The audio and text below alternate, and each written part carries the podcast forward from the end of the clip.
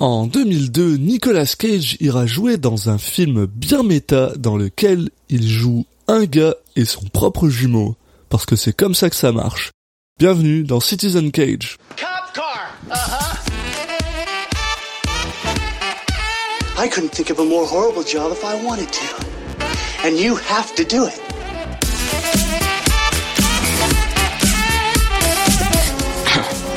What? I'm gonna steal the Declaration of Independence.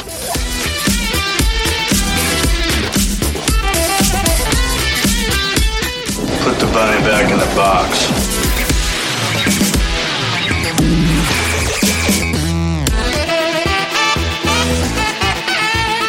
I'd like to take his his face off. Bonjour à tous et bienvenue dans le seul podcast qui parle de Nicolas Cage, euh, mais en fait c'est pas le seul. Bienvenue dans Citizen Cage, euh, comme toujours, euh, je suis un de vos hôtes, Alexis Duclos, et je suis accompagné par Julien Asunsao. Salut Julien. Salut, la pro- seul podcast francophone. Ouais, bah c'est- ouais, c'est vrai qu'en fait, on peut au moins dire ça. Pour Oui, voilà. l'instant. Oui, oui, ouais, c'est bon. De toute façon, on va éliminer tous les autres podcasts. Ouais, C'est ça. On, va- on- On, devrait faire un, un, un match, euh, un match de boxe en. Pour, Bah non, chaque- là, on serait vraiment podcast. foutu, quoi.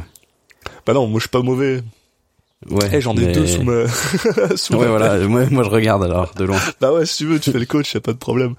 Euh, Voilà, mais voilà, trouvé. maintenant, maintenant que c'est fait, maintenant que c'est dit et qu'on a dit nos conneries, aujourd'hui, on va parler de adaptation. Oui, bah je suis bon, très content. Donc adaptation, donc film américain de 2002 réalisé par euh, le très grand, le grand Spike Jones, et Ouais. surtout, euh, parce qu'on le précise jamais, mais là cette fois on va le préciser parce que c'est important, C'est super Écrit. important. écrit par Charlie Kaufman. Mhm. Euh, et vous allez comprendre un peu après pourquoi c'est important. Mais bon, déjà c'est c'est pas n'importe qui. et en plus, il a il a un rôle vraiment particulier dans ce film.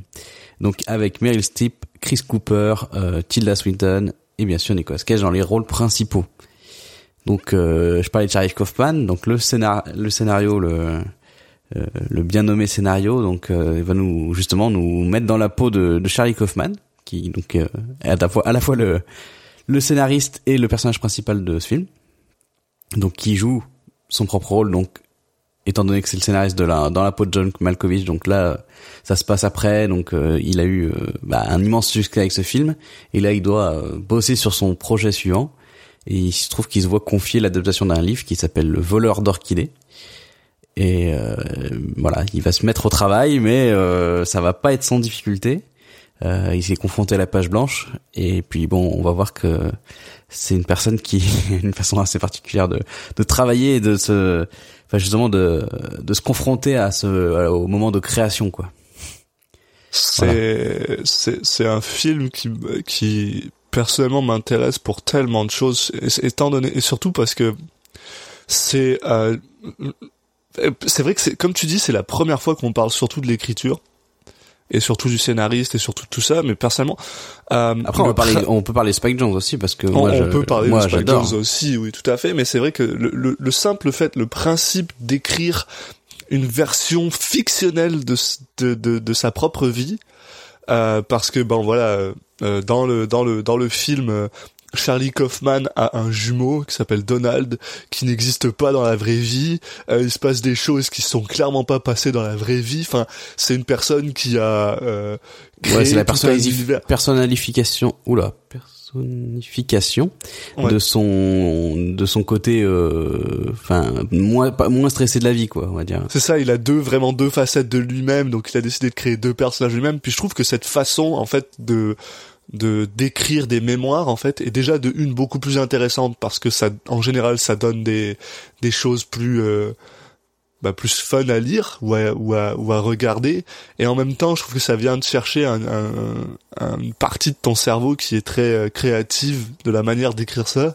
Puis je sais que personnellement si un jour je devais écrire pour, je sais pas pourquoi, là, si quelqu'un un jour venait me demander d'écrire des mémoires sur ma vie, c'est clairement ce genre de délire que je ferais, quoi. Je- parce que déjà d'une, il y a rien à dire sur ma vie, à part, il y aurait clairement un gros chapitre sur Citizen Cage, mais à part ça, euh, Sur la boxe.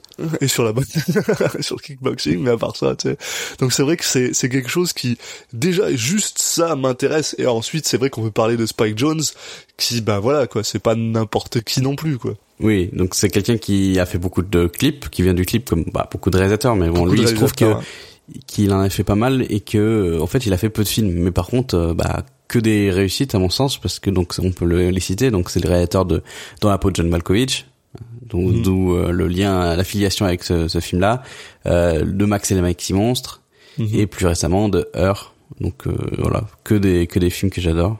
c'est ça c'est vrai que bah personnellement euh, j'ai quelques problèmes scénaristiques avec Her mais sur le sur le sur la direction sur le sur le jeu d'acteur sur le sur le sur la la, la, la photographie et tout ça enfin il y a y a rien à dire quoi. Il y a rien à dire. Donc c'est vrai que Spike Jones c'est pas n'importe qui. Puis bon bah euh, Ouais, et je- puis après je- voilà.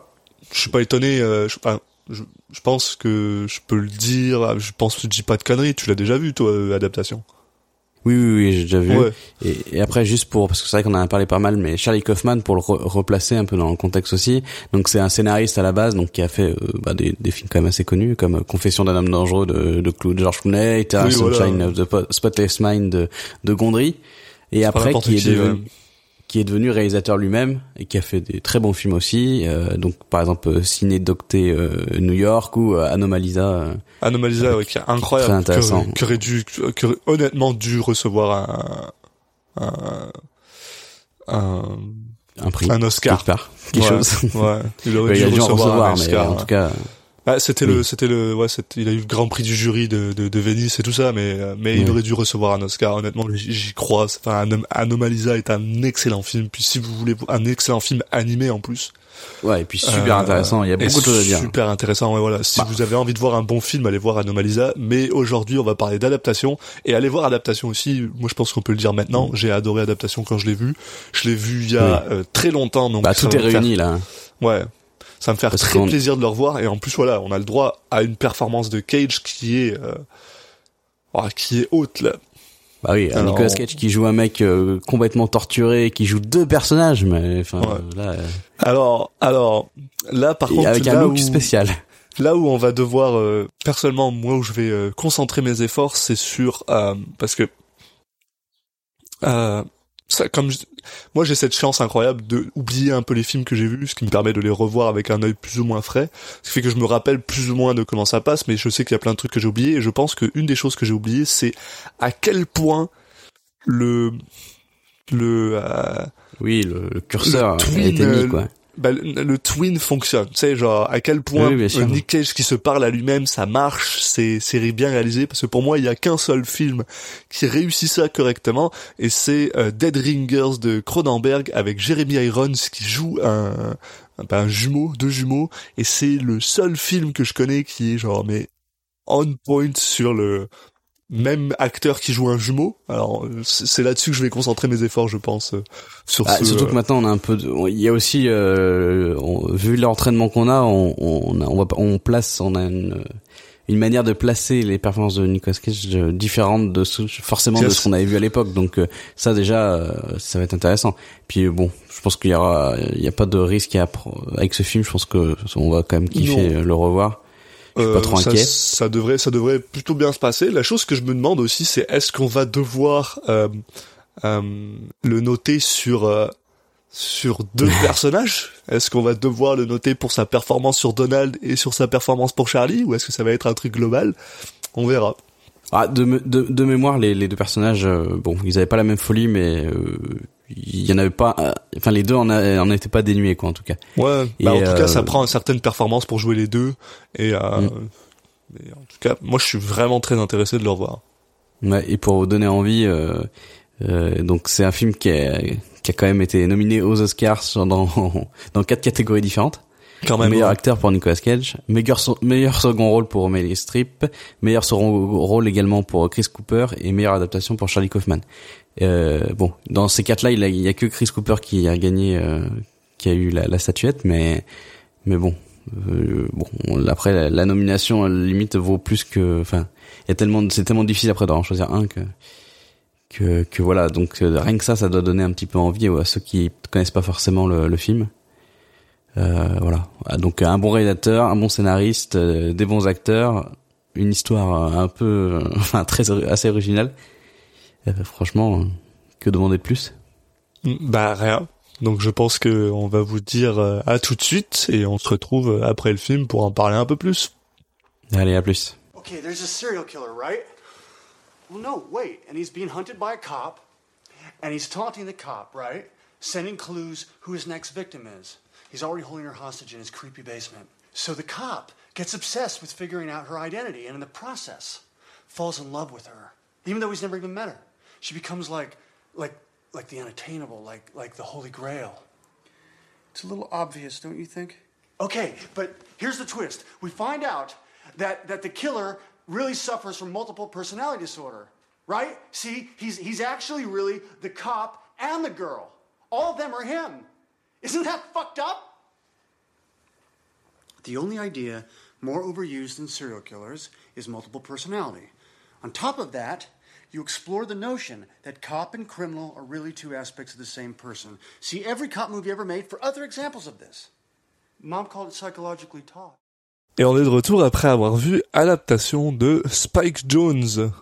Ouais, bon, un film qui va qui va être compliqué de de résumer et dont il va être euh, pas facile de parler hein, tellement sa sa structure est un petit peu euh, part un peu dans tous les sens. ouais. Euh, J'avoue que je me rappelais pas que c'était aussi déstructuré. Euh... Ce, ce, ce, film me, me, me fascine.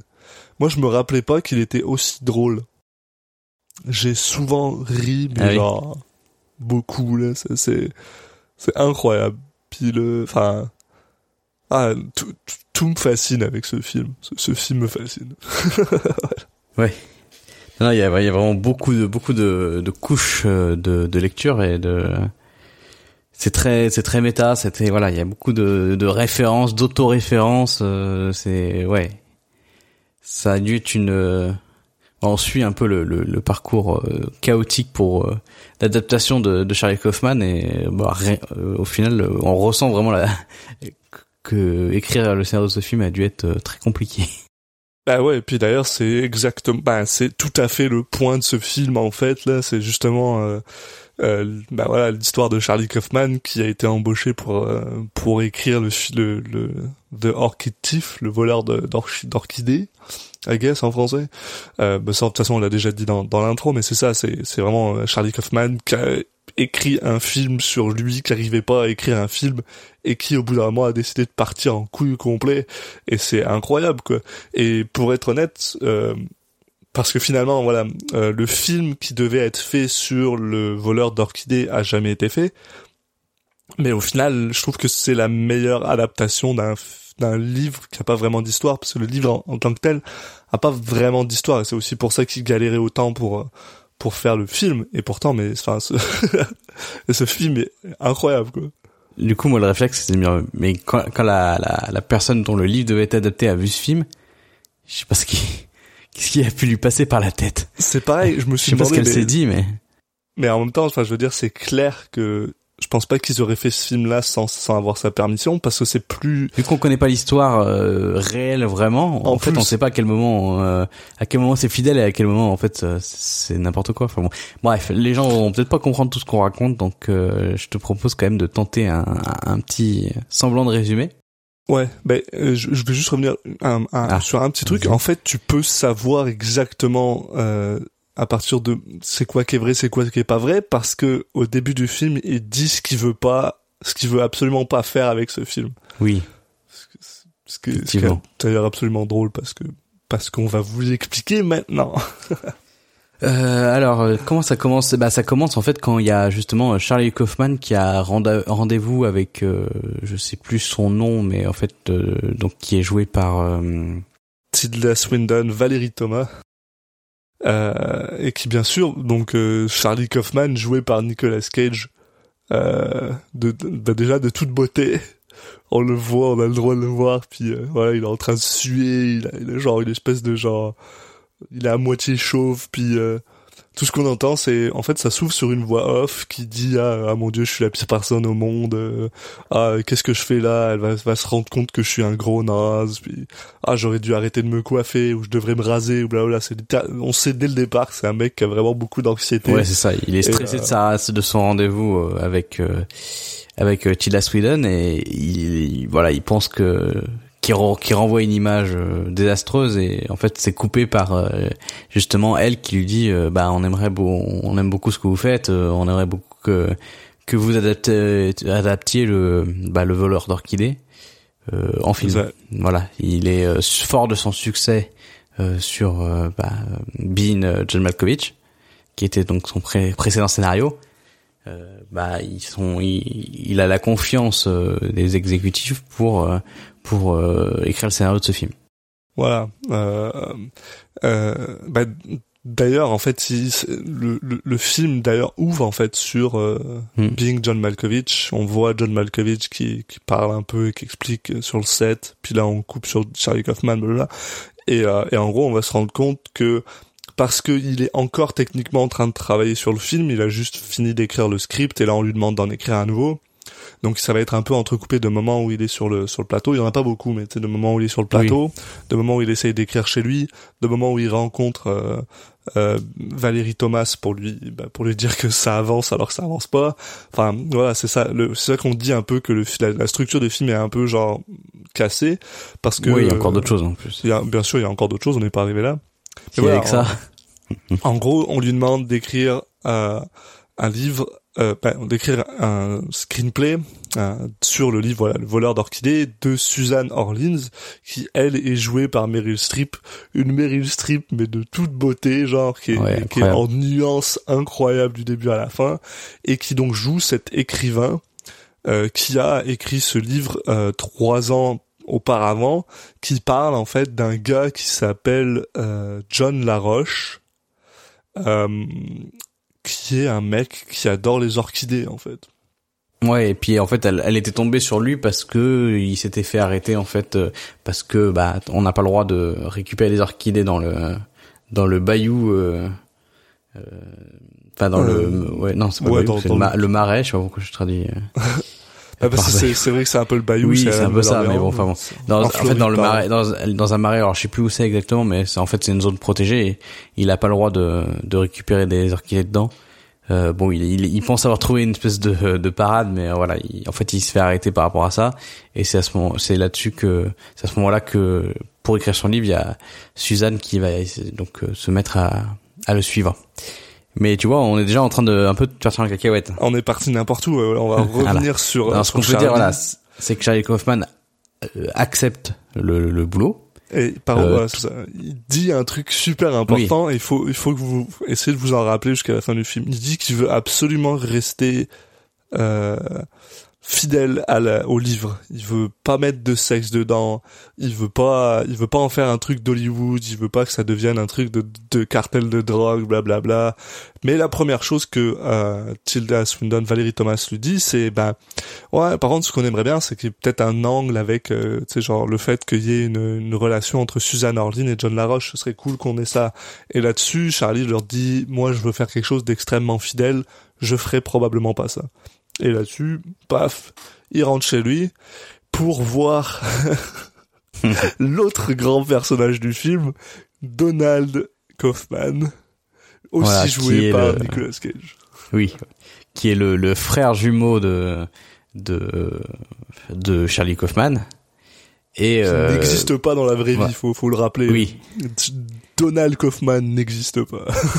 voilà, c'est le frère euh, jumeau dans dans le film et au final c'est plutôt une euh, une représentation physique d'une autre partie de la personnalité de de Charlie Kaufman, donc euh, bah, de la partie un peu plus euh, sociale, euh, euh, enjoué, euh, moins euh, renfermé, moins euh, dépressif.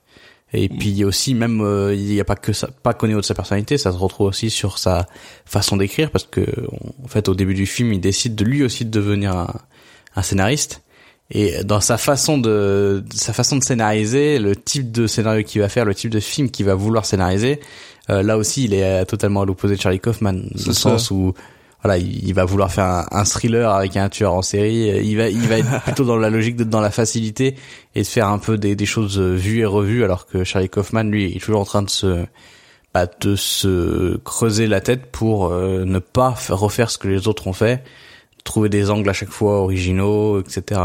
Euh, et en face, euh, on a Donald qui lui va, va en fait pas hésiter en fait bah, à reprendre les formules qui marchent, ou en tout cas qui, qui plaisent au grand public. Et bah il y a voilà, il y a un, grand écart entre les, les deux les deux frères justement. c'est ouais et puis voilà bon euh, on a on a euh, Charlie qui est euh, qui est très comment dire bah voilà c'est l'artiste qui se s'auto-flagelle puis à côté on a mm. Donald qui est un peu il est un peu idiot quoi il est simplé Donald il est il est mais il est très sympathique voilà c'est vraiment mais en fait c'est super drôle parce que pour quelqu'un qui refuse de faire des films à, à, à propos d'archétypes et de trucs comme ça ces deux personnages principaux sont très euh, archétypaux, ouais. voilà. Donc c'est super drôle en fait. Tout ce film, ce film est basé justement sur des bah, des inconsistances, pas forcément, mais sur des sur des euh, sur des euh, des oppositions comme ça qui sont absolument incroyables quoi. Voilà, entre Charlie qui dit qu'il veut absolument pas faire ce genre de film, puis au final c'est ce qu'il fait. Enfin, Donald qui lui complètement à la ramasse. Enfin, c'est c'est ça. Et puis c'est drôle. Enfin, les interactions entre Donald et Charlie sont super drôles et en plus elles sont honnêtement bien faites. Elles sont, ouais, elles sont, elles sont parfois émouvantes. Euh, ouais. Même assez, assez régulièrement, parce qu'en fait, Donald, il est aussi présenté comme quelqu'un qui, qui admire euh, son frère, ouais. son frère, et de manière euh, totalement honnête. Hein, c'est pas mhm. une posture, c'est vraiment comme ça, et qui, qui veut, en fait, qui veut devenir scénariste parce qu'il est inspiré par lui, et voilà, il veut se rapprocher de du, du modèle qui est son frère. bon, il n'emprunte pas du tout le même chemin, mais mais voilà, il n'hésite pas à demander conseil à son frère. Euh, il a pas de, il a pas d'orgueil. Euh, non. Mal placé en tout cas. Et, et, en plus, ce que je trouve absolument génial, c'est que Nick Cage les joue de, de, de manière vraiment, enfin vraiment très différente et suffisamment, mais en fait à la fois suffisamment. À la fois différente et proche, ouais. Ouais, suffisamment proche mm. pour qu'on sache que c'est voilà, c'est deux personnes qui ont été élevées de la même manière, quoi et en même temps très euh, éloigné entre guillemets, ce qui permet justement de du premier coup d'œil de savoir qui c'est que t'es en train de, enfin qui c'est qui est, en train d'être, euh, voilà. Euh, on a on a Charlie qui est généralement plus recroquevillé, qui est un peu plus stressé, machin. Donald qui est plus droit, qui, qui est plus euh, éloquent, voilà. Donc tu, sais, tu sais facilement, hein, euh, même à un moment où il y a certes, bah, un peu plus tard dans le film, le film te dit pas vraiment qui c'est que t'as en face de toi. Tu sais, tu sais parfaitement que c'est Donald, quoi. Il y a aucun, il y a aucun moment euh, où tu te dis ah non, c'est Charlie, quoi. Donc c'est super cool, quoi. C'est le, le, le, film est super bien foutu là-dessus. Mm, mm. ouais, dans la façon de s'exprimer, de s'habiller, enfin voilà, jamais de doute. Mais là-dessus, on va sauter directement sur le truc qui est en fait la partie adaptation du film. Et le, titre du film, c'est tout simplement ben parce que en fait le film est entrecoupé de moments où on suit Suzanne Orlin et John Laroche, euh, qui sont en fait des moments littéralement tirés du film, du livre en fait. Euh, oui, c'est ça. En fait, oui, voilà. Non mais vu que vu que dans la réunion au début, bah, euh, Charlie Kaufman, bah, j'avais envie de d'adapter ce, ce livre, euh, mais en fait il y a juste pas assez de matière pour en faire un film. Bah ce qu'il fait, c'est qu'il qui si on reprend juste ce qui est vraiment l'adaptation du, du, film, effectivement, tu mets bout à bout les morceaux et t'as euh, trois quatre heures à tout casser. Ouais, et du coup, il, il, a entrecoupé ça avec euh, avec sa vie à lui, quoi. Et ce qui est en fait super intelligent, quoi. Enfin, mais voilà, donc en parallèle, on a euh, effectivement cette histoire. Donc euh, on on a dans un premier temps, en fait, on, on, on voit, mais je crois que c'est même c'est assez tôt dans le film, euh, le moment où comment ça, La Roche se fait arrêter par la police. Hmm. Ouais, justement, bah, voilà, il est en train de voler les orchidées et là il explique, bah non non, vous pouvez pas m'arrêter parce que en fait c'est pas moi qui ai pris les orchidées, c'est des des natifs américains et eux ils ont le droit c'est marqué dans le, c'est marqué dans la loi. Et euh, donc du coup c'est bon, euh, j'ai respecté la loi, vous pouvez rien faire et tout. Qui est d'ailleurs Euh, euh, mais- par Ranger Johnny, qui est joué par un Jim Beaver euh, que, que j'aime beaucoup. Jim Beaver qui joue Bobby dans Supernatural pour les euh, Ah, initiés. Qui est Jim Beaver ah, D'accord. c'est pour ça que je connais pas. Mais euh, mais voilà, donc euh, c'est ça. Et en gros, c'est entrecoupé de de de Charlie qui parle de bah de de lui qui est absolument incapable de faire ce film-là parce que voilà, comme Ouais, tu dis, il y a pas de il y a pas de il y a pas assez de de de, de matériel et de voilà John Laroche qui va rencontrer Suzanne Orleans parce que à la base elle fait un Journaliste. elle faisait juste un, un article pour le New Yorker puis quand le l'article est sorti euh, il y a des gens qui lui ont demandé de faire un livre euh, Bah, et puis elle s'est rendue compte en le suivant en fait qu'il y avait matière. Il y avait pas mal de matière ouais. En fait, c'est pas. Elle se rend compte euh, que c'est pas juste quelqu'un qui aime les orchidées. C'est quelqu'un qui a une, euh, qu'en fait, qui enchaîne les passions euh, et qui, quand il a une passion, euh, il, il la vit vraiment euh, à fond, quoi. Et, euh, ouais. Parce qu'avant de, avant de s'occuper des orchidées, euh, il avait quoi déjà euh Euh, Qu'est-ce qu'il a fait il avant? Il vendait merde Ah merde. Enfin, il, il collectionnait différentes choses en Ouais, fait. euh, ouais. Des à chaque fois, il avait un- comme ça. Je sais plus, mais en fait, il a eu différents trucs et à, à des poissons. Ah oui, ouais. Il y a un moment où Ouais. c'était des poissons et il a, il, genre, c'est devenu un spécialiste des poissons, il en avait des milliards et tout. Puis du jour au lendemain, il a tout, tout claqué, il a dégagé tous ses poissons et il, enfin, il est passé sur les, les orchidées. Donc c'est vraiment quelqu'un qui est, qui a une personnalité vraiment à part et que du coup, bah, tout de suite, ça devient plus intéressant d'écrire sur lui. Et en plus, elle, elle se rencontre, euh, que, enfin, elle se rend compte plutôt, si je prononce bien, euh, que euh, cette personne en fait est à l'opposé total de sa personnalité à elle, qui elle, euh, bah, a tout pour être heureuse, on va dire, dans le sens où voilà, elle a, elle a un métier priori elle aime, elle a un mari, euh, elle a des amis, mais en fait, euh, elle se rend compte qu'elle a aucune passion dans la vie, quelque chose qui qui la qui la drive, euh, qui lui donne envie de bah, de, de de suivre aveuglément euh, de la même manière que La Roche a. Voilà, ouais. quelque chose qui voilà qui lui donne envie de se lever le matin euh, euh, et de passer sa journée euh, là-dessus elle a rien en fait. Et c'est c'est aussi ça qui fait que elle va se prendre de passion pour cette personne C'est et, et voilà donc le film est vraiment entrecoupé de de de, de ça. C'est très confus là. On c'est super.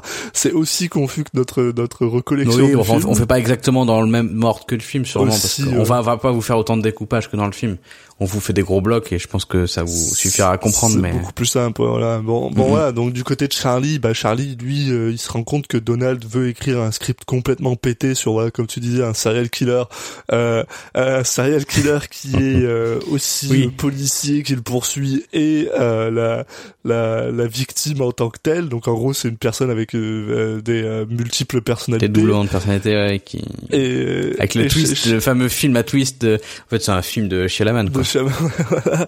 et, euh, et, et, euh, et, euh, Charlie arrête pas d'essayer de lui expliquer, mais t'es conscient que dans la vraie vie, c'est une seule personne, quoi. C'est une seule personne. marche ça a pas. aucun sens, quoi. Enfin, ça va jamais marcher. Mais au final, il finit, bah, bah, il finit plus ou moins par l'encourager. Et euh, plus on Oui, avance bon, en fait, dans le ça, et quand il essaie d'expliquer ça, il comprend, le, euh, il comprend vite que Donald, euh, pff, ça lui parle pas, donc au final, il finit par laisser passer le truc, quoi. Voilà. Euh, plus on avance dans le film, plus euh, Charlie essaye de se foutre de la gueule de Donald en lui disant euh, bah, des trucs cons quoi, en lui disant bah tu sais genre pourquoi tu fais pas un gars euh, ce, son c'est un serial killer puis euh, ce qu'il fait c'est euh, il mange ses victimes et c'est genre le plus gros cliché du monde mais Donald il est à fond dessus donc il met ça Non, dans ça, son c'est l'idée de script. Donald, ça. Euh, Ça, c'est l'idée qu'a rajoute Donald. Non, il dit, oui, euh, il, s'appellera le déconstructionniste, et en fait, c'est Ah un oui. prof de littérature, et oui, c'est il découpe, il découpe ses, euh, il découpe ses victimes petit à petit, et parce que, qu'il est censé, en- il, genre, il, en, il envoie aux policiers, en fait, les, les des indices et tout. Enfin bon, c'est vraiment euh, le truc qu'on a vu mille fois. hein. Et justement, c'est euh, Donald qui va avoir l'idée de dire, mais non, mais en plus, il va manger ses victimes comme ça à la fin. Le mec, il se mange lui-même en fait, vu que c'est la va, même il va, personne. il va forcer ses victimes à se manger, à manger oui. eux-mêmes. Mais en fait, là, il, comme c'est lui la victime, bah, il se nourrit lui-même, puis il se il s'auto-mange, machin, puis il commence à, Et qui Charlie commence à parler de quoi. Ouroboros, puis l'autre est genre Donald est genre, je sais pas ce que c'est. C'est super drôle. Puis, bien sûr, euh, enfin, moi, la chose la plus drôle de tout ça, c'est juste que, en fait, ce script-là qui s'appelle The Oui. Three, les trois, réussit à se faire vendre. Alors Et qu'il est surtout, c'est un gros complètement succès, pété, quoi. Avec Oui, pour un gros budget, pour euh, 1.5 million de dollars. Enfin, et du coup, Charlie est complètement genre, ben, il est complètement estomaqué, quoi. Lui, il arrive pas à sortir Ouais. un, Tout le monde dit script. ah ton ton frère c'est un génie comme toi, c'est il nous a fait le meilleur script que j'ai vu de ces dix dernières années. Alors, c'est Tout le un monde est chiasse. halluciné par le, le script alors que clairement ça ne peut pas faire un film, ça ça ne marche pas. Il y a rien qui marche, quoi. Mais à chaque fois que Donald part de son film, il y a que des inconsistances. Avec des, enfin, c'est, c'est, c'est pas consistant, ça marche pas. Il est censé avoir une poursuite à cheval et en voiture euh, entre le policier et euh, le, le, le, euh, ben, le, le serial killer, mais techniquement c'est qu'une seule personne, donc il peut pas avoir de poursuite. Et Charlie est en train de lui expliquer ça, puis Donald il s'en bat les couilles, il veut pas comprendre. C'est je m'en fous, c'est cool. C'est cool mais en même temps ouais c'est cool euh, euh, et voilà donc euh, donc euh, ben Charlie Charlie lui est vraiment euh, vraiment ben choqué par ça et en gros ce qui se passe bon ça on n'en a pas parlé mais au début du film Donald lui va voir un autre euh, un autre écrivain qui s'appelle Robert Mackie euh, qui lui si je dis pas de bêtises est aussi un scénariste euh, Ouais, puis c'est une vraie personne. hein. c'est c'est une vraie personne c'est un vrai scénariste euh, je sais plus ce qu'il a fait Si, si, il a écrit des livres de, de, sur le scénario qui sont assez connus. J'avais déjà entendu parler de son nom. C'est quelqu'un qui a écrit des livres euh, bah, pour euh, pour euh, dire les structures dans le scénario. Je crois qu'il il- c'est un genre de mec qui dit euh, oui, il existe que 10 structures en vrai dans tous les scénarios du monde de l'histoire. Et euh, c'est telle et telle structure et en gros si vous mettez ça avec ça, en gros il, il, il a une façon de scénariser qui est très mécanique et qui, qui est un peu tombé dans la facilité. C'est ce Ouais. que ne veut surtout pas faire Charlie Kaufman, alors que que de son frère lui dit euh, bah va le voir, franchement ça peut t'aider, il est cool et tout. Et effectivement, il y a un peu plus tard dans le film, euh, vu qu'il est vraiment, il continue à être euh, totalement bloqué euh, pour écrire le scénario, il va se décider par d'aller d'aller voir un des séminaires de de ce fameux Robert Robert McKee. Voilà, donc il finit par aller voir donc Robert McKee qui est joué par un Brian Cox que je j'adore ce mec euh, et qui d'ailleurs étonnamment ressemble énormément à Robert McKee Ah oui. et qui d'ailleurs il me semble que c'est Robert McKee lui-même qui a demandé au scénariste de prendre Brian Cox pour le jouer. Donc c'est euh, c'est plutôt drôle. Et en gros, pendant le séminaire, euh, Charlie est genre qu'est-ce que je fous là? J'ai rien à apprendre de ce mec-là. Je suis, je déjà un scénariste. Le mec, il avait déjà écrit voilà Being John Malkovich là, c'est pas n'importe quoi. Mais finalement, bah, en parlant, euh, il lui explique, euh, il pose une question euh, par rapport à la vraie vie parce qu'il dit pourquoi est-ce que je voudrais écrire sur la vraie vie? La vraie vie c'est de la merde. Enfin, il y y, a rien de fun dans la vraie vie. Et en fait, le gars lui répond en lui hurlant dessus pratiquement, quoi, en lui disant mec. euh, la vraie vie, il se passe toujours un milliard de trucs dans la vraie vie. Là, il y a des gens qui se font tirer dessus, il y a des gens qui, qui tombent amoureux, il y a des gens qui perdent leur amour, il y a des gens qui font tel ou tel truc, blablabla. Et après la conférence, il finit par bah, rencontrer euh, Robert Mackie dans un bar, à, à demander à Robert Mackie d'aller boire un verre, et en lui parlant, euh, en lui expliquant, euh, bah, en, lui, en lui disant le livre, Robert Mackie se rend compte que bah ouais merde, y a rien, en fait il y a pas assez à faire pour faire un film, et qu'il faut que tu ailles trouver le drame toi-même en fait. Hmm. Et c'est là que le film part un petit peu en couille. Euh, parce que bon, ça on l'a pas montré non plus, mais dans la dans le dans le non on l'a pas montré, on n'en a pas parlé. Mais dans la phase euh, d'adaptation du livre, euh, le livre, enfin, l'adaptation commence de petit à petit euh, de, de tourner de plus en plus vers bah, finalement il y avait peut-être une relation entre John Laroche et Suzanne Orlin. C'est très subtil au début, ou c'est peut-être juste bah, Suzanne qui se rend, qui montre qu'elle est attirée par euh, par la comment on appelle ça? Par le fait que euh, John Laroche est tout le temps euh, fasciné par plein de trucs Ouais, passionné quoi. et que elle c'est pas son cas donc on a l'impression qu'elle est plutôt attirée par ça mais plus le film avance plus on se rend compte que bah voilà le bah peut-être que John Laroche et Suzanne Orlin euh, sont plus attirés que ça euh, qu'on voulait alors que c'était une des choses que Charlie Kaufman avait dit qu'il ferait pas au début du film ce que je trouve absolument génial Et euh, à partir de là, ouais, mais bah, là, ils se rendent compte que c'est vrai. Pardon? Oui, mais là, ils se rendent compte que c'est vrai. Mais là, ouais, Dans que l'univers du film.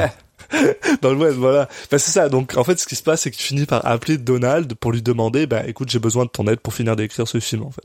Ouais, et puis en fait, il se trouve que euh, lui, il il a il ose pas en fait rencontrer euh, euh, Suzanne. Il, il a trop peur de la rencontrer euh, parce que après il a peur de pas pouvoir écrire sur le film, machin et tout. Donc il, il va finir par demander à Donald euh, bah, d'aller la voir, d'aller la voir lui et voilà, lui donner ses impressions. Et c'est à ce moment-là en fait donc euh, Donald va lui poser plusieurs questions et puis euh, il d'autres questions assez louches et puis après quand il revient euh, voir son frère il lui dit non non clairement elle m'a menti. Elle m'a répondu des trucs trop trop basiques trop évidents. Donc il y a un truc qui se cache derrière.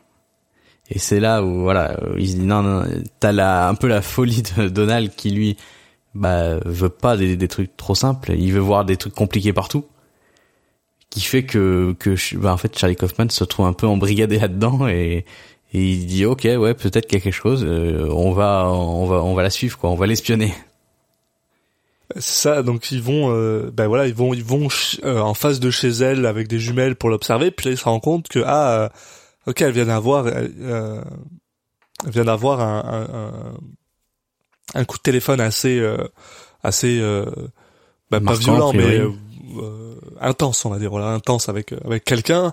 Et soudainement, elle est en train de chercher des, des tickets pour aller à à, à Miami. Mm. Et, euh, et là là-dessus, euh, bah, Charlie lui dit bah attends, euh, elle a de la famille à Miami, c'est peut-être juste ça. Le problème, c'est que quand son mari rentre dans la dans la pièce, bah soudainement, tu sais voilà, elle ferme la, elle ferme le l'ordinateur de manière un peu rapide sachant, en mode sachant ah, que voilà que La Roche habite en Floride donc voilà, euh, oui, voilà, Miami, Floride. Et euh, et euh, et donc bah voilà, donc euh, tu sais clairement elle a quelque chose à cacher. Donc là ils sont genre ah bon, écoute, c'est quoi demain on va en Floride et on la suit. Ben, c'est exactement ce qu'ils font. Et ben en la suivant, ils se rendent compte que voilà, elle va rencontrer La Roche. Et puis, alors là, ils, les suivent encore. Non, parce que je, il y a aussi, alors, on va, on- je vais en, en- parler un mot parce qu'en fait, à la fin, ça va être important. Donc, euh, on n'a pas du tout parlé, juste un petit mot là-dessus. Euh, Il y a aussi une, petite part de l'intrigue qui est sur euh, les les amis de Charlie Kaufman et notamment euh, une amie qui s'appelle, euh, alors comment elle s'appelle, Amelia Amélia, oui, oui, c'est vrai, on en voilà, a pas parlé. qui euh, qui est une amie, mais qui euh, a priori pourrait être un peu plus. Mais euh, vu que Charlie Kaufman est un grand stressé de la vie, euh, en fait, il va jamais décider, il va jamais réussir à faire le le dernier pas. Et donc, euh, ils vont finir par plus trop se voir. Voilà. Ouais. Euh, bon, vous vous, doutez- vous vous doutez que si on, je vous parle de ça, c'est que ça va être important après. Mais il y a ça, et puis il y a- il y, a aussi euh, euh, Alice, qui est une serveuse, qui est jouée par Judy Greer, euh, qui va avoir un peu une relation avec lui hein, pendant un moment. Enfin bon, Ouais. mais ça va être que de courte durée. Donc euh, voilà, il y a aussi tout, il y a aussi toute une partie sur euh, la vie euh, sentimentale de Charlie Kaufman et qui est mis en parallèle avec celle de Donald, qui lui est beaucoup plus euh, bah, Successful. ouais. voilà enfin en tout cas qui ose plus y aller euh, euh, hésite pas par exemple euh, il y a un moment où il y a, y a une, une fille qui travaille de comme maquilleuse sur euh, sur le, le- les sets et en fait euh, tu vois qu'elle elle, elle parle à peine à enfin elle fait à peine signe à Charlie Kaufman qui qui est censé euh, bah, la connaître parce qu'ils bossent ensemble et euh, et parle avec il- Donald, il, est non non avec euh, Charlie Kaufman Oui, mais je veux dire, elle, elle, elle parle Ah, avec pardon, Donald. oui. Elle Non, non, ce que je veux dire, c'est avec ça, c'est Donald, qu'on voit qu'en fait, Charlie- on voit que Charlie est pas du tout intégré en fait sur la sur les plateaux. C'est pas son il, il, il se sent mal quand il est sur les plateaux de tournage. C'est au final Ouais. c'est pas son univers. Il préfère écrire dans son coin. Et voilà t'as Donald qui va le rejoindre et lui qui va pas hésiter à aller un peu parler à tout le monde et qui justement va se retrouver après en couple avec elle. Sa copine Euh, jouée par Maggie Gyllenhaal. voilà. Gros il y a il y a, y a du monde au casting euh. donc voilà donc on peut reprendre sur le, la filature de filature de, de de Charlie et Donald qui qui, qui suivent donc euh, Suzanne et John Laroche euh, donc ils, ils vont euh, bah effectivement se se rendre compte euh, que que les deux sont sont bien en, sont bien en couple les Voilà. uns avec les autres. Euh, c'est Charlie, voilà, Charlie tombe sur eux finalement euh, pendant qu'ils sont, bah, pendant qu'ils sont en train d'avoir de- de- des relations sexuelles. Puis euh, il se fait, Entre il se fait, il se fait, voilà, entre autres, et il se fait repérer. Et euh, là-dessus, bah, Pardon, mais je trouve, je trouve ce retournement de situation tellement drôle. Parce que voilà, sur, le coup, bah, lui, euh, Charlie pense juste qu'il a trouvé quelque chose. Bah, c'est voilà, deux personnes qui sont qui sont en train de d'avoir une affaire, quoi. Sauf que bah en fait, c'est pas juste ça. C'est aussi deux personnes qui sont en train de d'utiliser. Alors oui, bah c'est euh, c'est vrai qu'on en a pas oui, parlé en fait de, pas de grave, on peut en parler maintenant.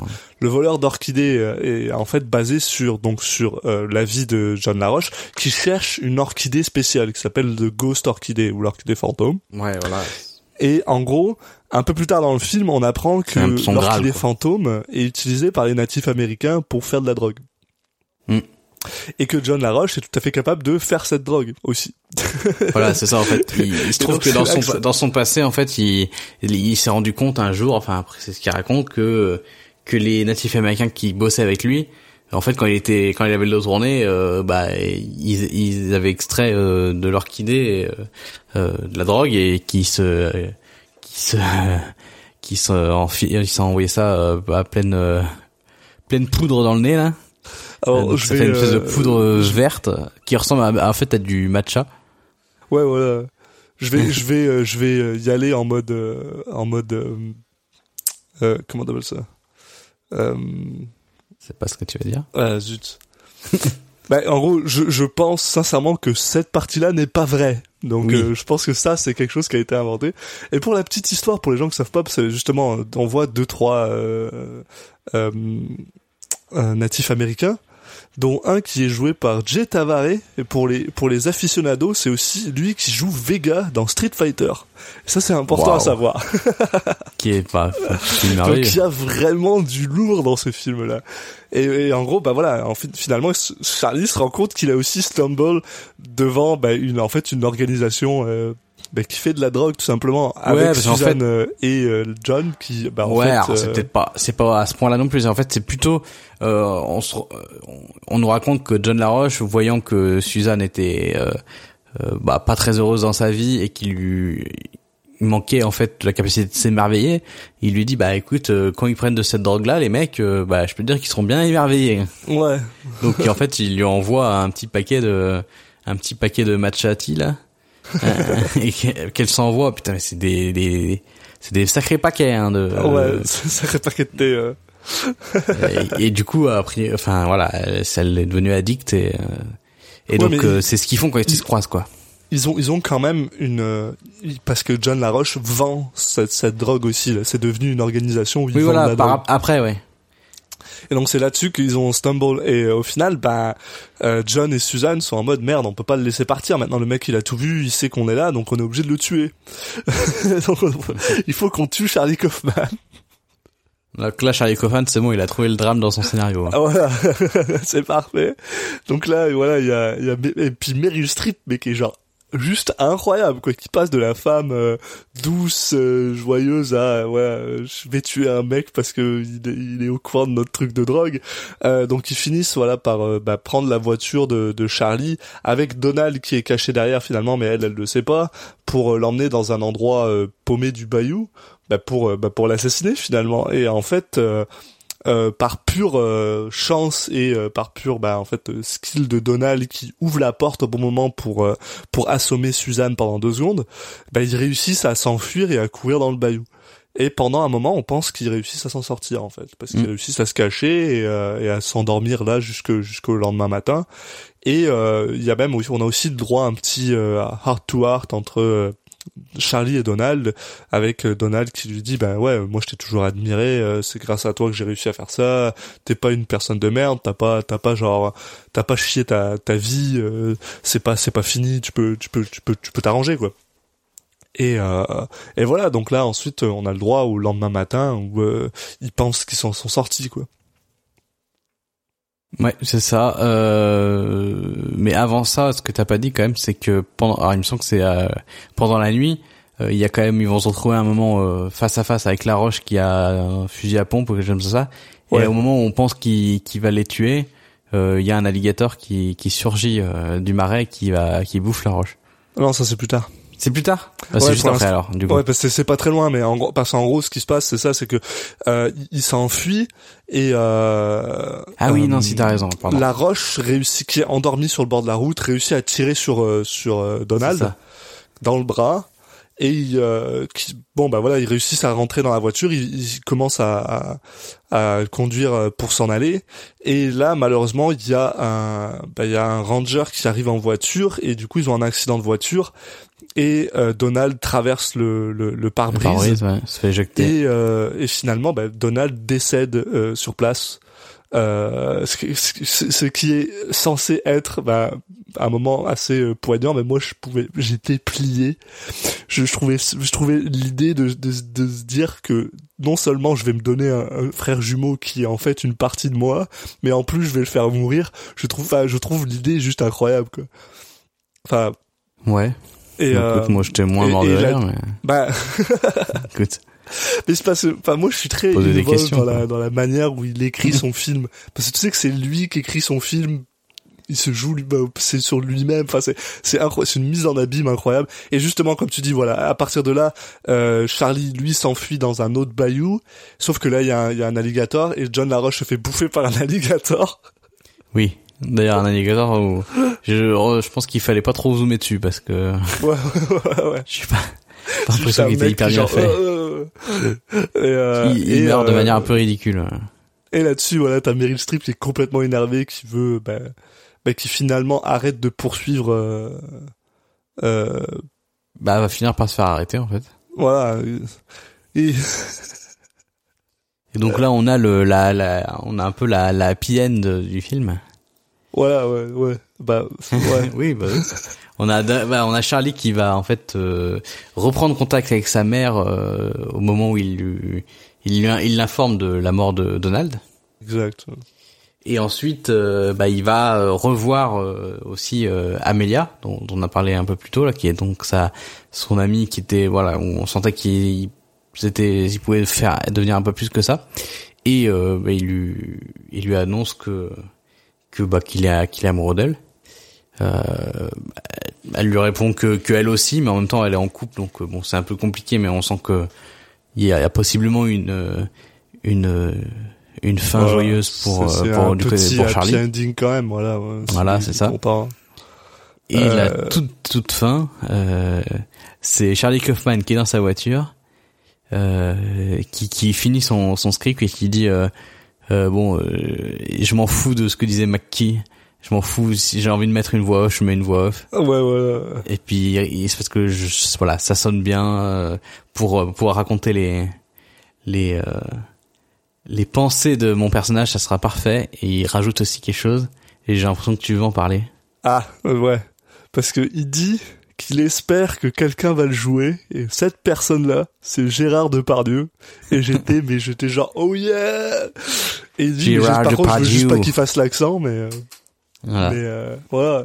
Donc J'aurais fi- ce aimé film voir sur Gérard avec. Gérard Depardieu, par exemple. Euh, Ouais, parce que c'est pas trop le même euh, le même physique que Nicolas Cage, mais oui, parce qu'il veut quelqu'un de gros mais peu- un peu un peu un peu fat. Pauvre Nicolas Cage. Bah, à l'époque, dans les années 2000, euh, euh, merde, Gérard Depardieu, il était, il était à peu près la, la, Ah, oui, non mais oui, la pas. que, euh, que justement, que Nick Cage, il a dans ce film. Ah, je pense qu'il est un peu plus massif, mais euh, mais Nick Cage, là, il- je pense qu'il avait pris du poids pour le film. Ça se voit, à un moment, il, il- est torse nu. Et Il- voilà, je pense a- qu'il a pris un peu de poids, mais aussi porté un, un ce qu'ils appellent un fat suit. Non, mais quand il est torse nu à un moment. Mais ça, ça c'est là où j'étais vraiment, vraiment euh, perturbé, ouais, parce que quand tu lis un peu, ils, expli- ils expliquent justement qu'il portait un fat suit, mais t'es genre yo, euh, quand il est, euh, quand il, ouais, quand il est torse nu, ça se voit pas, quoi. Ou alors ils l'ont vraiment bien caché, quoi. Ouais, c'était vraiment bien fait Parce que-. Peut-être qu'ils l'ont mis à l'intérieur de lui. Avec une bonbonne, genre, ou c'est juste un ex, excellent fat suit, mais euh, Mais oui, voilà. Donc euh, on fin fin. Euh. Avec une fin d'ailleurs qui est assez marrante parce que du coup quand, quand il parle avec Amelia par exemple, euh, qui parle vite fait de la, de la mort de Donald, mais en fait euh, lui il dit oui il y a Donald qui est mort, elle et tu sens en face elle dit oui oui oui ok. Enfin Ouais. comme si c'était comme si euh, en fait euh, bah tout le monde sait que très bien que le mec n'existe pas et que quand il en parle c'est il parle de son comme s'il disait voilà ma deuxième personnalité est morte, euh, je l'ai je Ouais. l'ai laissé derrière moi quoi. Et donc Ça a voilà, pas l'air d'affecter les autres hein, comme lui. C'était adaptation de Spike Jones et personnellement c'était, c'était génial, quoi. J'ai adoré ce film. Alors juste, euh, je voulais juste dire un petit truc très précis, mais qui m'a, je me suis dit waouh pendant le film et j'ai peur d'oublier. C'est qu'adaptation, donc effectivement, c'est l'adaptation du scénario, mais ça, il y a aussi un autre moment du film où, où le terme adaptation est utilisé dans dans d'autres d'une autre façon. C'est euh, c'est euh, quand il y a Laroche qui dit euh, je suis fasciné par les par les plantes, elles ont un, des capacités d'adaptation incroyables. En fait, la nature est est toujours capable de s'adapter. Et justement, euh, t'as euh, Suzanne qui lui répond, bah, euh, c'est plus facile pour les plantes que pour les êtres humains parce que en fait, euh, elles ont pas de mémoire, donc c'est plus facile pour elles de changer, euh, Mm. comme si de rien n'était, quoi, comme s'il n'y avait pas eu, elles, sera- elles peuvent très bien oublier ce qu'elles ont fait avant et, et, et muter. Enfin, bon. Donc il y a aussi ce sens-là à l'adaptation. Après, C'est peut- c'est c'est honnêtement un film qui m'a tellement surpris parce que c'est à la fois un film qui fait absolument tout ce que Charlie Kaufman voulait faire et en même Oui. temps fait genre son complet opposé. C'est-à-dire que Charlie Kaufman quand il a quand il a voulu faire ce film sur euh, le, le- le voleur d'orchidées, il voulait faire deux choses. Il voulait faire un film qui était euh, fidèle à l'histoire et en même temps il voulait faire un film qui montrait que les fleurs étaient belles. Et il réussit en fait à faire les deux. Bon, la, la fidélité de l'histoire, ça se break à partir d'un moment, mais pendant une grosse partie, il réussit à le faire super bien. Et surtout, il montre des fleurs, enfin, enfin le, le, le, le- script. euh, on, voit des fleurs et la beauté de fleurs souvent. Quoi. La dernière image du film, c'est littéralement un time lapse de euh, de euh, bah, de Los Angeles. Euh, et devant, il y a un banc de fleurs en fait. Il y a un banc de fleurs qui euh, qui se re- renferme et qui se réouvre par rapport à la journée hein, et tout ça. Et c'est super bien filmé quoi. Donc je trouve ça super intéressant. Puis à côté de ça, il fait exactement tout ce qu'il voulait pas faire. Euh, et, ça, ça rajoute à l'humour, mais juste incroyable quoi. Parce que voilà, il dit ouais, je voulais pas de sexe. Au final, il finit par en faire. Euh, je voulais pas, je voulais pas euh, que ça devienne un cartel de drogue, c'est ça qui se passe. Euh, je voulais pas que ça devienne un truc action hollywoodien. Bah voilà, ça, ça le devient parce qu'avec le, le crocodile et, et Donald qui se fait tirer dessus. Enfin, Niveau votre course poursuite, il y, en- il y en a une. il y en a une, c'est incroyable quoi. Et et euh, et voilà, on n'en a pas parlé non plus, mais enfin un des trucs qui m'a le plus fait rire dans tout ça, parce que voilà, en fait, ça là, ce qu'on vient de dire, c'est posé au début, dans le sens en mode ah c'est des trucs qu'il faut jamais faire. Et finalement, il les fait, ce qui est absolument génial.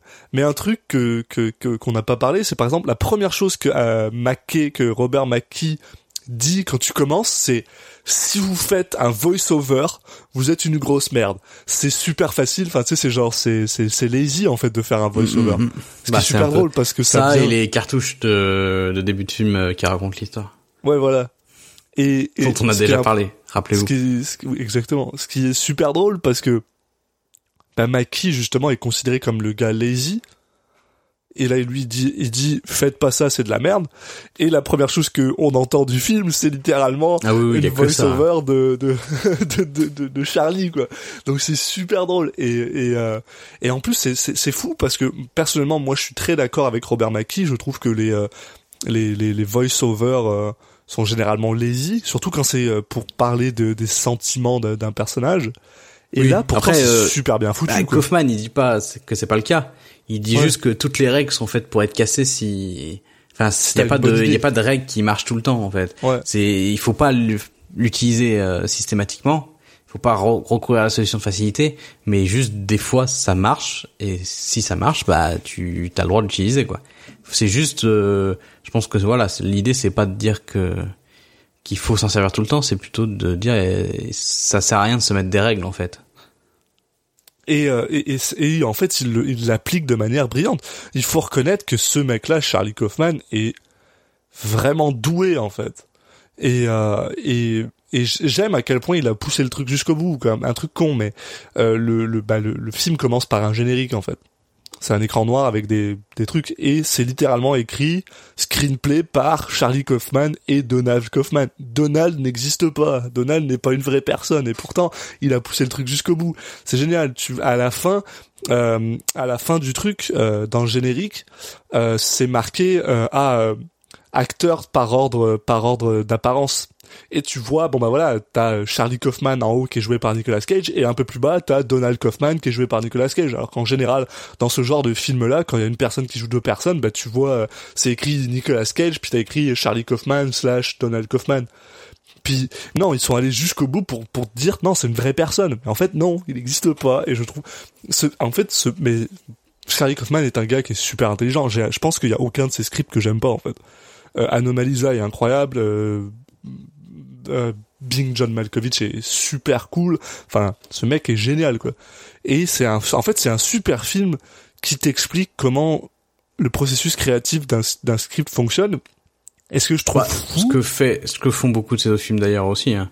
Anomalisa, il est très là-dessus aussi. Il y a beaucoup de, il y a beaucoup de références avec en fait l'univers hors du film aussi. c'est c'est c'est c'est, euh, mais en même temps c'est comme ça que ça marche c'est les les bons films en général c'est parce que tu parles de quelque chose que tu connais et lui bah ce qu'il connaît c'est écrire des films ce qui est super drôle quoi. Et euh, et, et au final enfin c'est c'est assez génial parce que c'est un film dans lequel t'es incroyablement investi dans l'opération d'un mec qui est en train d'écrire le film que t'es en train de regarder. Et je trouve ça super drôle. C'est assez fou. Et euh, enfin c'est c'est et, pourtant le film est jamais confus.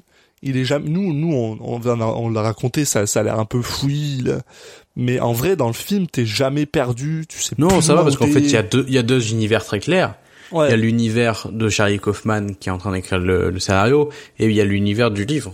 Euh, il se trouve que les deux univers se, se rejoignent à un moment, mais euh, au début du et du coup bah là il y a même plus de, de coupure.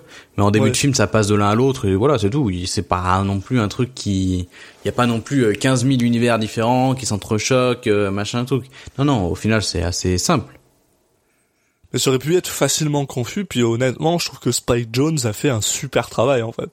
Euh, c'est c'est c'est sobre c'est pas c'est pas une grosse réalisation là c'est pas incroyable mais euh, il te il te il te euh, il te prend par la main puis il te il t'emmène jusqu'au bout là jusqu'au moment super méta où on voit euh, Charlie Kaufman écrire ce qu'il est en train de dire à l'écran au même moment. Enfin c'est c'est super drôle quoi. Enfin et ouais, enfin honnêtement, c'est un film que je trouve incroyablement drôle et qui est porté par des stars qui sont incroyables. On en a pas parlé, mais Chris Cooper qui joue John LaRoche a reçu un Oscar Mm. pour ce film. Donc c'est pas n'importe quoi. Euh, Ah et ouais, d'ailleurs, il le joue excellent. super bien. Il le joue super oui, bien oui. ce mec. Je connais pas, c'est drôle, je connais pas ce mec et pourtant j'ai l'impression de le connaître maintenant parce que parce que John LaRoche, ben, a l'air Ouais, d'avoir super au final, bien joué par lui. Quoi. Il a pas tant de, de temps d'écran que ça en fait. Non, et pourtant il laisse une une une il marque en fait ce mec là. Puis Meryl Streep c'est pareil, elle est elle est en nuance, elle est superbe. Euh, Ah ouais non, elle est incroyable. En fait, euh, ouais, tu, elle, elle, juste elle, elle est euh, Suzanne. euh, Absolument. hein. Il y a pas de, enfin, t'as pas l'impression qu'elle joue du tout, donc. euh, On, on, on en parlait plus tôt, là, t'en parlais un peu, tu disais justement, euh, je me demande comment est-ce que Suzanne Orlin a, a réagi quand elle a lu le, Mm. le, le screenplay. Personnellement, moi j'espère qu'elle a ri parce que j'aurais- moi j'aurais tellement ri, j'aurais tellement dit allez-y faites ça. bah, je suis en train de, je suis juste en train de lire ce qu'elle a dit. Ah, Ah, elle a pas que- dit ça. Ah vas-y raconte raconte ce qu'elle a dit, je suis très curieux. Bah a priori donc euh, quand la première fois qu'on l'a dit, elle était bah elle était assez euh, opposée assez fermement à la réalisation du film. Ouais. Après euh, elle a dit bon allez ok et quand elle a vu quand elle a à la toute fin elle a été impressionnée par le résultat final mais quand Ouais. Quand elle a lu le, le scénario elle a Ouais, bah, dit ça, ouais, ça devait être bizarre. sa, hein. sa première réaction ça a été euh, non peu, non fais pas ça. Euh, non non euh, vous avez aucune raison de enfin je, vous refuse totalement vous allez ruiner ma carrière avec ce film. euh. Bah, euh, je pense que Kaufman aussi pensait qu'il allait ruiner sa carrière avec ce film-là. Oui, non, mais sauf Mais- qu'elle, il y a, c'est pas de la diffamation, mais en tout cas, euh, il, il peut y avoir un espèce de, un truc un peu douteux où les gens, ils prennent ça pour argent comptant et ils se disent, ah oui, d'accord, je savais pas, mais en fait, euh, la meuf, elle, c'était une junkie, machin et tout, quoi. le, le, le, le fait est que, enfin, il suffit de faire deux secondes de recherche, puis les gens vont leur dire que c'est pas un vrai film, quoi. Enfin, donc, euh, Oui, bien sûr. euh, Mais je peux comprendre le, le fait de dire, putain, c'est quand même risqué de, de faire ça, quoi. Ouais, bah ouais, non, mais, mais, en, plus, en plus, mais, mais par contre, il y a ça aussi qui est fou, c'est que, parce que tout le film est absolument filmé de la même manière, par contre. Il y a, enfin, dans la réalisation, il y a aucun moment où tu dis à, euh, tu sais, si on te demande de croire le début, on te demande de croire la fin, parce que tout est fait euh, à part parce que mis à part voilà le, le, le côté scénaristique qui part en whack genre ah le mec il tombe sur un, truc de drogue puis c'est genre c'est un peu amené n'importe comment. Il y a rien dans la réalisation qui va te faire croire que soudainement c'est pas vrai quoi. Puisque euh, elle a pas changé euh, enfin c'est un exercice absolument incroyable mais euh, mais ouais enfin Et puis au final, euh, je- euh, Suzanne Orlin a, a expliqué que voilà que que Charlie Kaufman avait très bien compris en fait le que le, le sujet principal de son livre c'était euh, c'était l'obsession, c'était Ah oui. euh, c'était des choses comme ça quoi et qu'au final euh, il avait quand même puisé euh, il a été très en fait il a été euh, très fidèle au bouquin ça. pas dans l'histoire qu'il racontait mais dans les thèmes. Et je découvre aussi que app- apparemment il y a un film avec John Cusack qui est Ah. qui contient des éléments du film The Free de le script de Donald Ah ouais. et je suis pas surpris. Ça- Ah mais en plus je l'ai vu ce machin. Identity avec James Mangold. De James Mangold, je veux dire. Mais Attends, Ah. mais je, je crois que je l'ai vu ce film. Je vois bien l'affi- l'affiche, c'est c'est une espèce de main. euh, Enfin bon. Mais du coup, euh, Mais- voilà. mais- Apparemment, il y a plus, il y a deux films qui sont inspirés du script de Donald pour faire un, pour faire un, un vrai film. Et, Mais et en plus, ça donne envie. euh, en, en plus, c'est vrai, faut, faut reconnaître, elle a tout à fait raison, en ligne, parce que voilà, ça, ça parle quand même beaucoup de l'obsession de Charlie avec l'idée de sortir un film, l'obsession de Donald et l'obsession de, bah, c'est, Mm, mm, ouais, c'est l'obsession de tout le monde, quoi.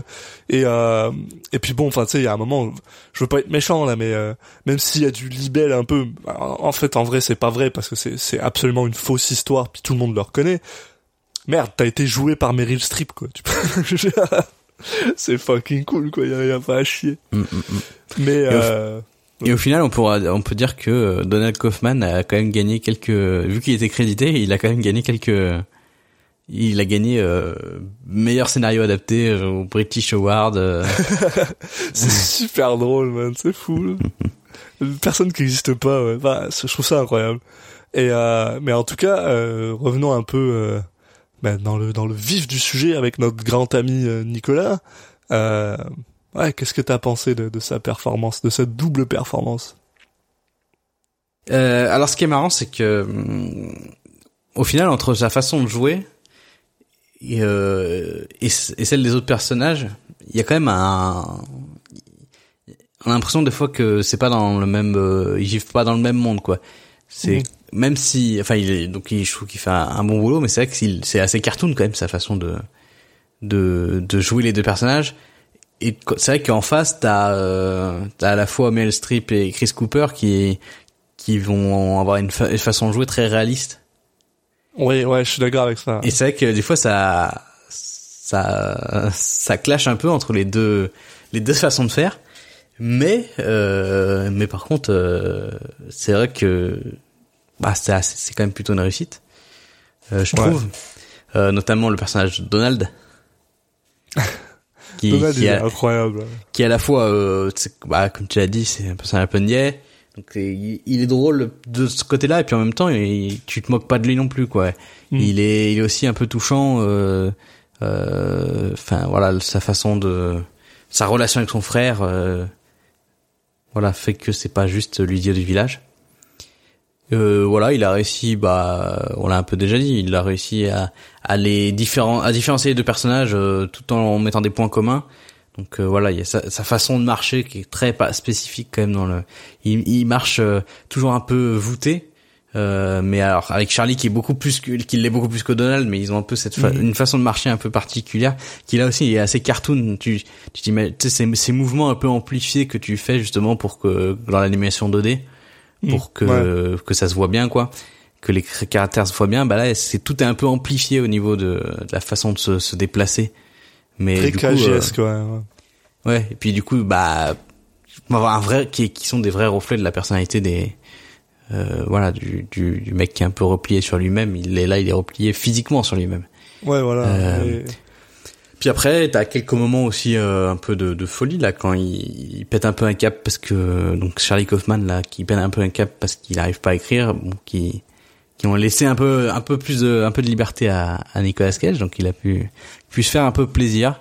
Euh, voilà, euh, donc euh, il, il est un peu dans le l'exagération, mais je pense que c'est aussi ce que lui demandait euh, à la fois Spike Jones et, et Ouais. Charlie Kaufman. Donc euh, je pense pas que ça soit une euh, faute de goût. Je pense que que c'est un peu ce qui lui était demandé. Donc euh, Mais en fait, surtout, j'ai l'impression, c'est que c'est, c'est, ça lui a été demandé surtout parce que, euh, sais, tout à l'heure, je parlais justement du fait que euh, Spike Jones, lui, filme son film de la même manière. Et que du coup, quand t'arrives vers la fin, t'as pas de, t'as pas de choc.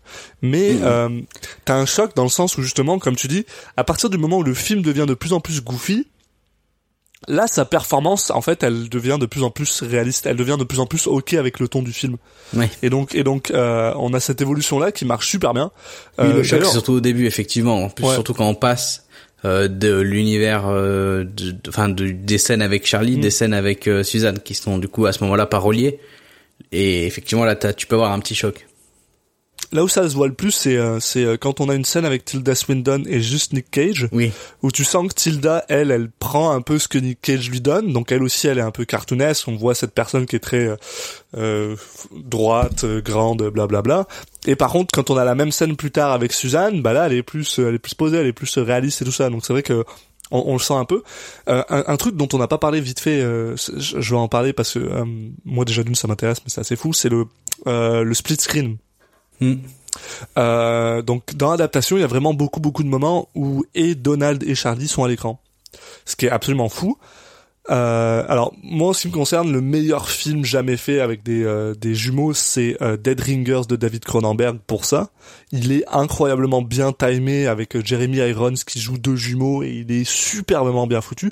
Je trouve que l'adaptation est un peu en deçà parce qu'il y a vraiment des moments où tu vois que c'est pas Nick Cage qui qui passe, euh, tu sais, il y a, y, y a des problèmes et tout ça. Euh, ou en général aussi quand ils passent l'un devant l'autre, tu vois le le c'est pas du fond vert, c'est une technique de, de, de, de truc, mais tu la tu la vois un peu là, il y a des artefacts. Mais sinon, c'est super bien foutu. Enfin, ils se regardent dans les yeux presque, ils tournent leur tête à peu près au même moment. C'est super bien calé. Et euh, j'avoue que ça joue beaucoup sur sa performance en fait, de de d'avoir réussi, enfin, de caler parfaitement deux performances. Je trouve ça super bien. Enfin, c'est assez incroyable, surtout quand on connaît un peu euh, Nick Cage maintenant et qu'on sait que souvent il est euh, j'ai pas envie de dire imprécis, mais on va dire il fait ce qu'il veut quoi. Donc des fois c'est plus difficile de le caler et de lui dire ok ben là il faut que t'aies, il faut que tu tu tu euh, t'attrapes ce beat à ce moment-là, tu sais que tu fasses tac tac tac, que ça vienne du rythme. Et euh, et du coup là j'ai trouvé ça. euh, par contre de ce côté-là je l'ai trouvé absolument incroyable en fait.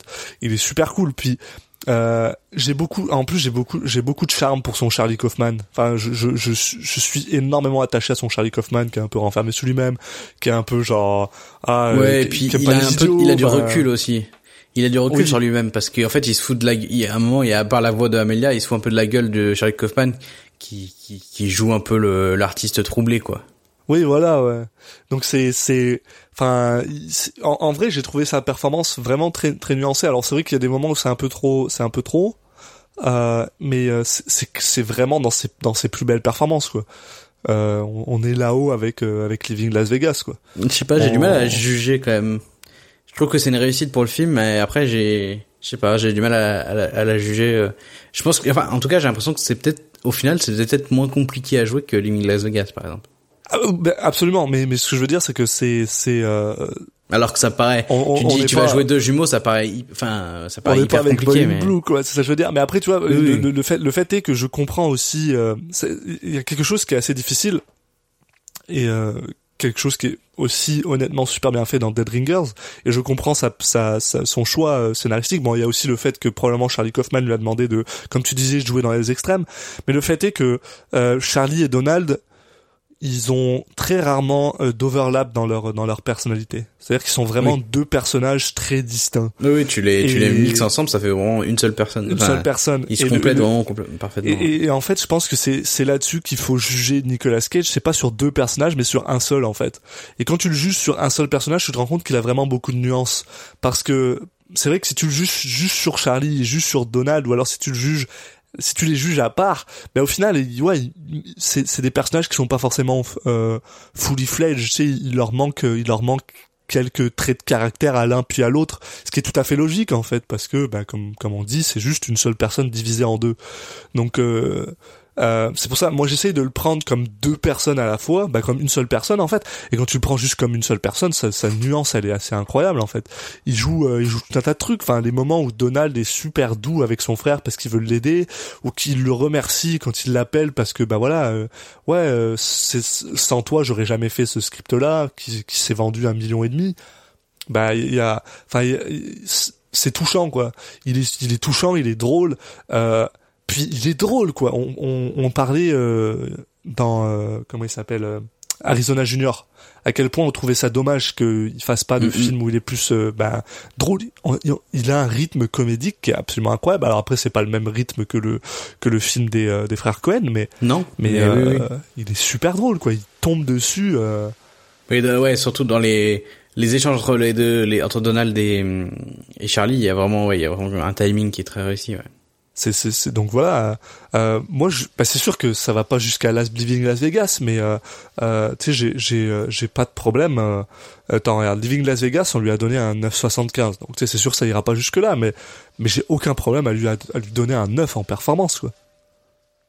C'est, c'est. Euh, je, je, je pense même pas qu'on ait d'autres films où il donne 9, tu vois. Tu vois, Sailor et Lula, c'est du 8.5 pour moi. Euh, 9, 9, 9.5 même, j'irais, tu vois.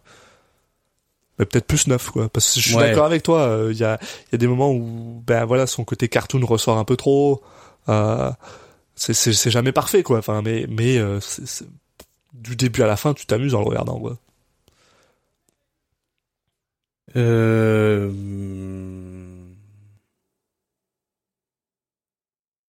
Ouais, non, non, mais je, je réfléchis. Tu vois, moi, j'aurais, je serais resté comme sur 8,5, je pense. Parce que je le vois pas forcément, euh, la, performance foncièrement au-dessus de, de Arizona Junior ou, ou, euh, ou Lula. Bah. Elle euh... Ouais, elle est peut-être pas, ouais, elle est peut-être pas au-dessus. Ouais, non, t'as raison. Ouais, on peut peut-être rester, bah ouais, on peut peut-être aller sur le, sur le, le 8-25, quoi. Après, on peut le 8,5, mettre, à, on peut mettre 8,75 allez, pour un petit, un 0,25 de bonus pour avoir joué deux personnages, quand même. Ouais, bah c'est ça, c'est parce que j'ai quand même l'impression que c'est quand même un gros gros job à faire quoi. Donc euh, ouais ouais, je, je suis pas mal avec 8,75. Allez. Bah, c'est bizarre, j'ai l'impression que limite pour Nicolas Cage que ça a pas été si cette partie a pas été si dure. Mais De jouer mais deux c'est personnes peut-être une c'est peut-être une impression. Oui oui, Ouais, je sais bah, pas, je pense, parce que euh, ça a l'air naturel en fait. Et après Et sur la folie euh, bon. Mais la folie, il y pousse pas, il y pousse pas vraiment beaucoup. Alors alors c'est c'est vrai qu'il est quand même très névrosé et tout ça, mais ça reste son personnage. Donc il pousse pas le truc. Euh, moi je suis un 6 et demi 7, tu vois. Ouais, bon on a mis 7 à The Rock, j'aime pas être difficile de lui mettre moins donc euh, 7 ouais, ça bah me voilà, paraît bien. ouais. Ça ça me paraît pas mal aussi. Ouais. Allez, vendu. Et bah écoute, est-ce que tu as dit tout ce que tu voulais dire pour ce Ah film bah ouais, non non quand même. Mais en tout cas, moi j'ai envie de dire allez voir adaptation, si vraiment Bah, c'est un film qui- cool, quoi. Qui est intéressant et qui change en tout cas quoi. Puis euh, voilà, non, Spike Jones, c'est pas n'importe qui. Euh, euh, puis allez voir aussi euh, John Malkovich. Bah, Oui, allez voir le John reste. Du... En fait, je peux on peut dire allez voir le reste du travail de Spike Jones et allez voir Et- le reste du travail de Charlie Kaufman. ouais, voilà. globalement. Puis, euh, non, euh, c'est un film super drôle qui m'a qui m'a mais qui m'a honnêtement surpris. Je m'attendais bah, je m'attendais à un bon film mais pas à ça, donc je suis super content. Euh, c'est très très rare le genre de film où t'as des euh, des bonnes expectations puis euh, tu rentres là-dedans, t'as toujours l'impression que tu vas être déçu quand tu sais quand t'as des euh, Ouais, quand t'as des bah, trop moi, attentes d'un film. Je t'avoue que moi, ça m'a un peu fait ça quand même. Ah ouais? Enfin, genre j'avais des, j'avais des attentes à, à, à 10 et le film c'était juste un, juste un 9. Donc ça reste un 9. Mais, euh, je, je me suis dit pendant le film, ah, je pense que j'avais, je me suis, je m'attendais à trop. Mais j'ai quand même kiffé Ah. le film. Ouais. Pas, c'est pas au point où t'es déçu. Je peux pas dire que j'étais déçu, mais c'est vrai qu'il y a juste un moment, je me suis dit, oui, en fait, c'est très bien, mais oui, c'est vrai que je m'étais peut-être un peu, par- j'étais peut-être un peu parti en, en, en délire dans ma tête. Mais par contre, non, non, rien à dire sur le fait que, que c'est un super film. Ben voilà. Je pensais Donc, rien euh, plus à dire là-dessus. Non, non, euh, voilà, il ne reste plus qu'à, qu'à vous remercier de nous avoir écoutés euh, pour ce, bah, cet épisode qui faisait, qui faisait plaisir. Bah Euh, ouais. donc euh, pour pour ne rien louper de la suite, euh, bah, je vous propose de, de vous abonner, hein, de, de nous suivre euh, sur les différentes plateformes euh, d'écoute de podcast, donc euh, sur iTunes, sur Spotify, sur Deezer, et puis sur n'importe quelle application de podcast, voilà, via le, le flux RSS ou en cherchant tout simplement nos- le Citizen Cage. Hein, ça devrait suffire à nous trouver. Et puis, euh, on n'est pas difficile à trouver. Ouais. Oui, voilà. Pour l'instant, personne nous a encore copié le nom, en tout cas. euh, et puis voilà, nous suivre sur les réseaux sociaux, donc sur euh, Twitter @citizencagepod, et puis sur Facebook et Instagram citizencagepodcast. Donc euh, prochain film. Ah, on va euh, voir la, la, la, la, première et unique réalisation de Nicolas Cage, donc Nicolas Cage réalisateur pour le film Sony avec Sony, James Franco notamment. Donc, et bah soyez au rendez-vous. Et puis on vous dit euh, à dans deux semaines. Ciao. À la prochaine.